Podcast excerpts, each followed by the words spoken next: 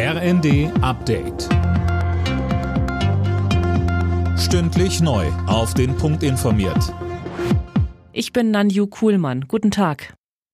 DGB-Chefin Fahimi hat angesichts der hohen Energiepreise ein weiteres Entlastungspaket gefordert. Zum Beispiel könnten Energiepreise gedeckelt werden, sagte sie der Bild am Sonntag. André Glatzel, wie sieht Ihr Vorschlag denn genau aus? Man könnte für jeden Erwachsenen und jedes Kind einen Grundbedarf an Strom und Gas festlegen. Für diese Werte könnten dann auch feste Preise gelten. Wer allerdings mehr verbraucht, so Fahimi, soll dann auch dafür zahlen. So könnten private Haushalte zum Energiesparen motiviert werden.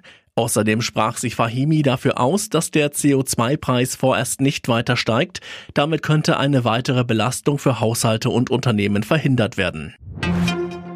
Der Chef der Europäischen Volkspartei im EU-Parlament Weber hat einen EU-Sondergipfel zur Gasnotversorgung ins Gespräch gebracht.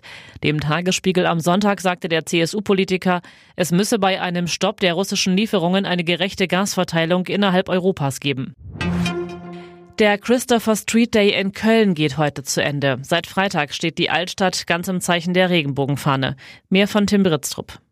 Höhepunkt des Straßenfests ist der heutige Umzug. Bis zu 800.000 Besucher werden erwartet. Eröffnet wird die Parade von NRW-Ministerpräsident Hendrik Wüst.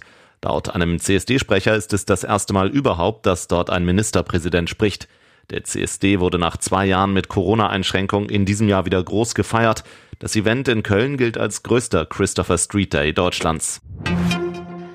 Losglück für die deutsche Handballnationalmannschaft. Bei der anstehenden WM bekommt es die DHB-Auswahl mit Serbien, Katar und einem afrikanischen Team zu tun.